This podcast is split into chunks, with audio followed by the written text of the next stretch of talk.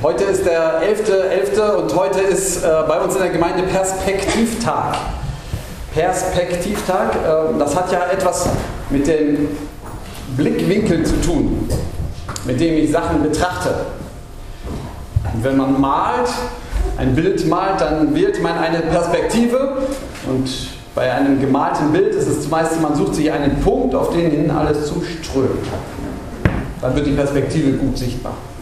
Er kann im Bild sein oder auch außerhalb des Bildes. So ähnlich ist unser Perspektivtag gemeint. Wir suchen wieder den Punkt, auf den alles hinströmt, in dem unsere Gemeinde zusammenläuft, an dem unsere Gemeinde hängt. Was ist unser Blick? Das ist eine schöne Sache, schon jetzt eine Einladung, wer noch bleiben kann. Herzliche Einladung zum Bleiben. Ich finde es immer wertvoll, äh, einmal dran zu bleiben. Es gibt ein Problem allerdings damit. Unser Perspektivtag ist zumeist im November. Zumeist. All die Jahre jetzt gewesen. Und im November ist Ende des Kirchenjahres. Das heißt, die Texte, die Predigtabschnitte, die rausgesucht werden, die drehen sich um Ende des Lebens, Tod, Gericht. Tja, das ist unsere besondere Aufgabe. Aber vielleicht ganz gut das im Hinterkopf zu haben. So, nun lese ich nämlich mal vor, was heute rausgesucht ist. Perspektivtag, Traum von Gemeinde, Vision, neu ausrichten und dann das. Der Mensch vom Weibe geboren, lebt kurze Zeit und ist voll Unruhe, geht auf wie eine Blume und welkt, flieht wie ein Schatten und bleibt nicht. Doch du Tust deine Augen über einen solchen auf, dass du mich vor dir ins Gericht ziehst. Kann wohl ein Reiner kommen, von Unreinen auch nicht einer. Sind seine Tage bestimmt? Steht die Zahl seiner Monde bei dir? Und hast du ein Ziel gesetzt, das er nicht überschreiten kann, so blicke doch weg von ihm, dass er in Ruhe, dass er Ruhe hat, bis sein Tag kommt, auf den er sich wie ein Tagelöhner freut. Ende.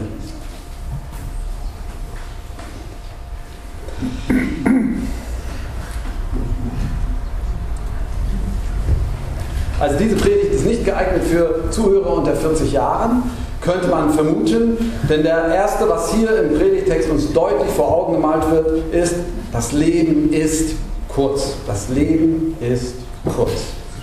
Geht auf, verwelkt. Und ich muss gestehen, dass dieser Gedanke mich ernsthaft erst berührt hat, als ich älter wurde. Aber natürlich weiß ich, dass das nicht so ist. Gestern waren wir bei einer Trauerfeier für einen jungen Mann, 23 Jahre. Nach seinem FSJ im Helmseger Berg hat er eine schwere Krankheit bekommen, Hirnblutungen und es war das Ende abzusehen. Vier Jahre hat er gekämpft, jetzt ist er gestorben. Das Menschenleben ist wie Gras, wie eine Blume auf dem Feld, blüht auf und wenn der Wind drüber geht, so ist sie nicht mehr da.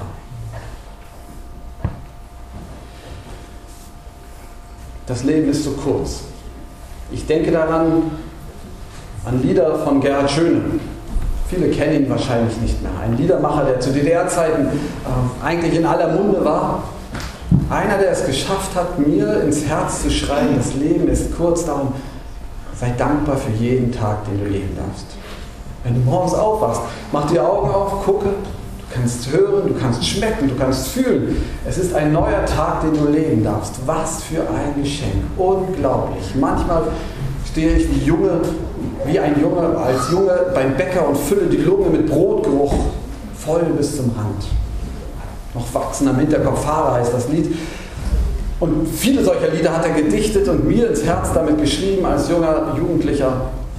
Wie gut ist es, wie gut ist es, dass ich leben darf. Hiob erinnert heute uns daran, Leute, der Mensch hat vor Gott kein Recht auf Leben. Ich habe das schon mal gesagt, wir haben kein Recht auf Leben, nur dass das keiner falsch versteht. Wir haben untereinander als Menschen haben wir sehr wohl ein Recht, uns leben, auf Leben. Uns gegenseitig leben zu lassen, ist unsere Pflicht und eines der größten Gebote. Aber vor Gott, oder Atheisten würden sagen, vor der Natur haben wir kein Recht auf langes Leben. Wir können froh sein über jeden Tag, den wir leben dürfen. Aber ich weiß nicht, ob ich morgen noch weiterleben darf. Das Leben ist kurz. Und nun Perspektivtag. Wäre nicht die richtige Schlussfolgerung darauf, Leute, lasst uns leben. Auch als Gemeinde, lasst uns doch einfach nur leben. Das Leben ist so kurz. Wir wollen keinen Stress haben, nicht noch mehr Aufgaben und Aufgaben. Lasst uns doch einfach leben. Übrigens, wir haben uns das auch vorgenommen, dieses Jahr gibt es keine Aufgaben. Mal sehen, ob wir das durchhalten. Ja. Lasst uns doch einfach leben. Das ist das Erste. Das Zweite, was hier drin steckt, im zweiten ab dem Vers 3, könnte man zusammenfassen unter der Überschrift, lass mich in Ruhe, Gott. Hiob redet mit Gott und sagt, und jetzt kommst du, mein kurzes Leben, und dann guckst du noch auf mich, du zerrst mich vor Gericht. Wie sollte ich denn besser sein als die anderen? Wie kann ein Reiner kommen von Unrein? Das ist doch unmöglich. Das geht doch alles nicht mehr.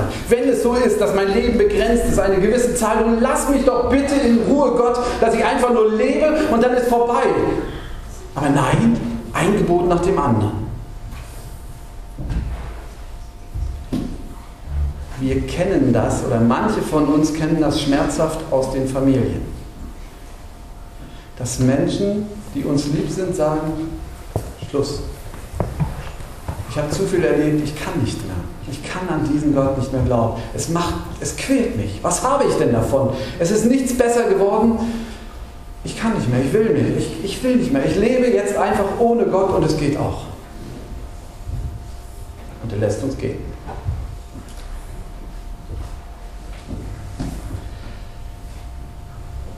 Lass mich in Ruhe, Gott. Ich kann nicht mehr. Manche denken das auch im Blick auf unsere Gemeinde, auf Perspektivtage.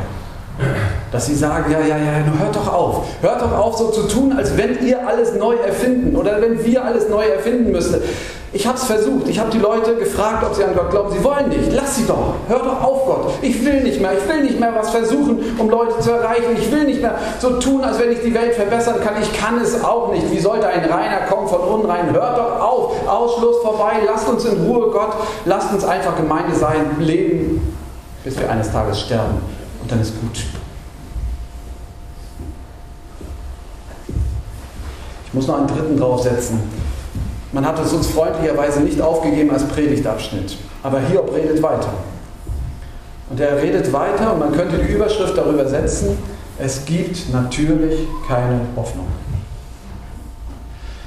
Er klagt nämlich und sagt, liebe Leute, meine lieben Freunde, die Bäume, wenn die in der Wüste eingehen, und wenn sie abgeholzt werden, braucht bloß der Geruch eines Regens zu kommen, da schlagen die wieder aus. Aber wie ist es bei mir? Bei uns, bei uns Menschen? Wir sterben und aus. Nichts Spross, nichts Neues.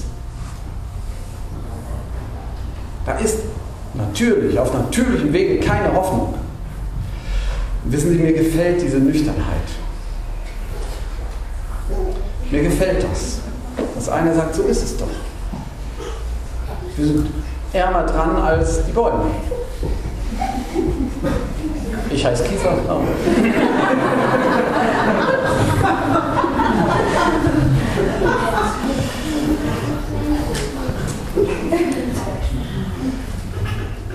Ich weiß nicht, wie viel uns geholfen ist, wenn wir die Härte unseres Endes beschönigen mit blumigen Reden. Die Bibel hat den Mut, diese hart stehen zu lassen. Kein vorschnelles Reden, ja, die Seele lebt weiter und irgendwie schaue ich dann von oben zu. Gibt es nicht. So gut wie gar nicht. Mir gefällt der Mut, der, dieser Härte ins Gesicht zu schauen.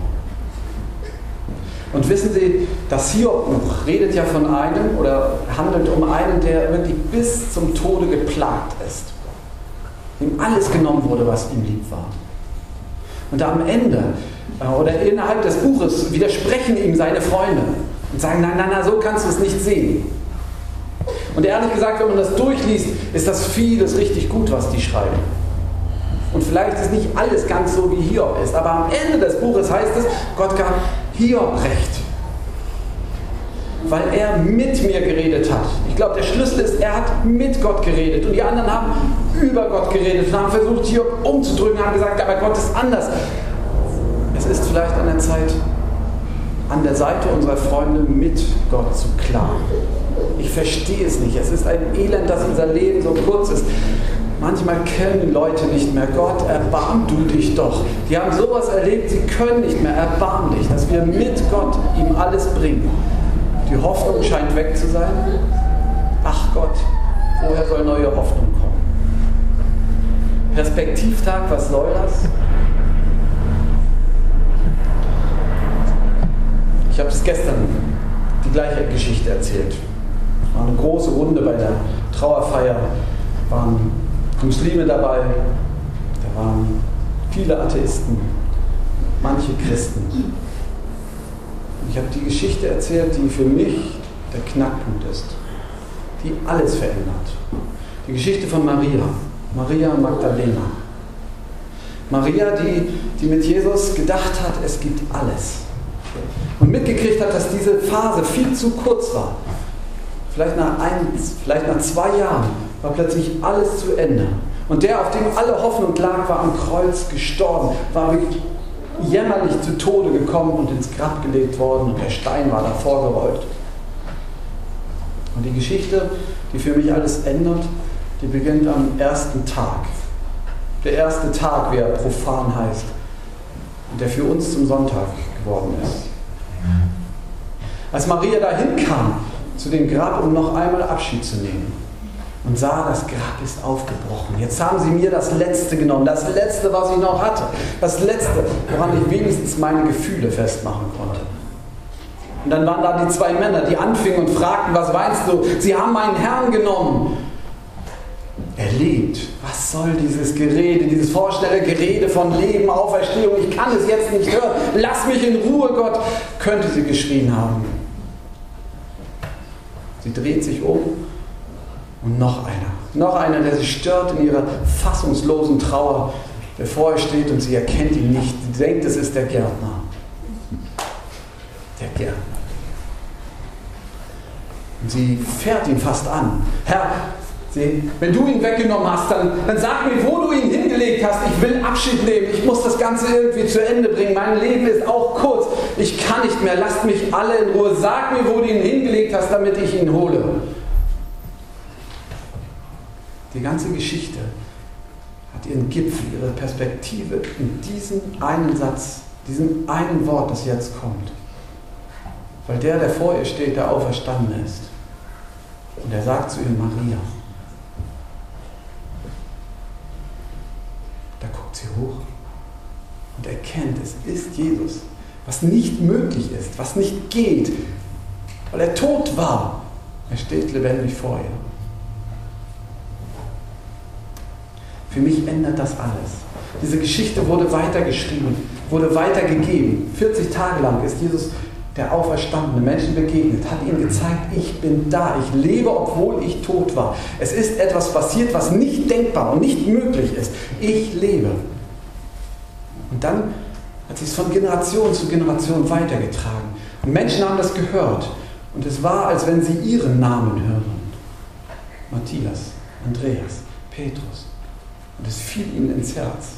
Bis nach Vorpommern ist diese Botschaft gekommen. Bis meine Eltern mir das erzählt haben.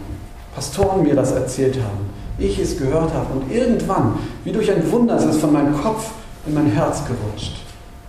Ich lebe, weil er lebt. Mein Leben mündet in diesem einen Satz oder in diesem Wort, was er mir sagen wird, Thorsten. Und ich werde wieder leben. Unser Leben fußt in Gottes Idee. Wenn wir eines Tages sterben, sterben wir nicht ins Nichts, sondern er lebt und er wird dich bei deinem Namen rufen und wir werden ihn sehen. Das verändert für mich alles. Dann ist mein Leben kurz, ja, aber es ist gewollt. Dann kann ich nicht mehr rufen, lass mich in Ruhe, Gott. Und ich sage, doch, bitte ruf mich. dann kann ich nicht sagen, es ist keine Hoffnung, weil es hat sich alles geändert. Ja, es ist keine Nachricht, die, die in der Tagesschau, die auf den Titelseiten gedruckt werden kann. Es ist eher die Nachricht, die uns ins Herz, in die Ohren geflüstert wird. Er lebt. Und wenn Sie jetzt hier sitzen und denken, es hat doch keinen Sinn, das Leben ist kurz, ich will einfach nur leben. Lass mich in Ruhe, Gott, ich will nicht noch mehr tun. Es gibt sowieso keine Hoffnung. Für die, die mir lieb sind und für mich auch nicht.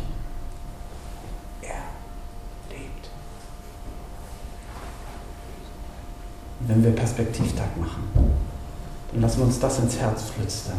Er lebt. Und Jesus, wenn du es bist, der mich eines Tages rufen wird, dann sag mir jetzt schon, was du von mir willst. Mag es sich lohnen oder nicht? Ich will es versuchen. Der Friede Gottes, der höher ist als all unsere Vernunft, der bewahre unsere Herzen und Sinne in Christus Jesus, unseren Herrn.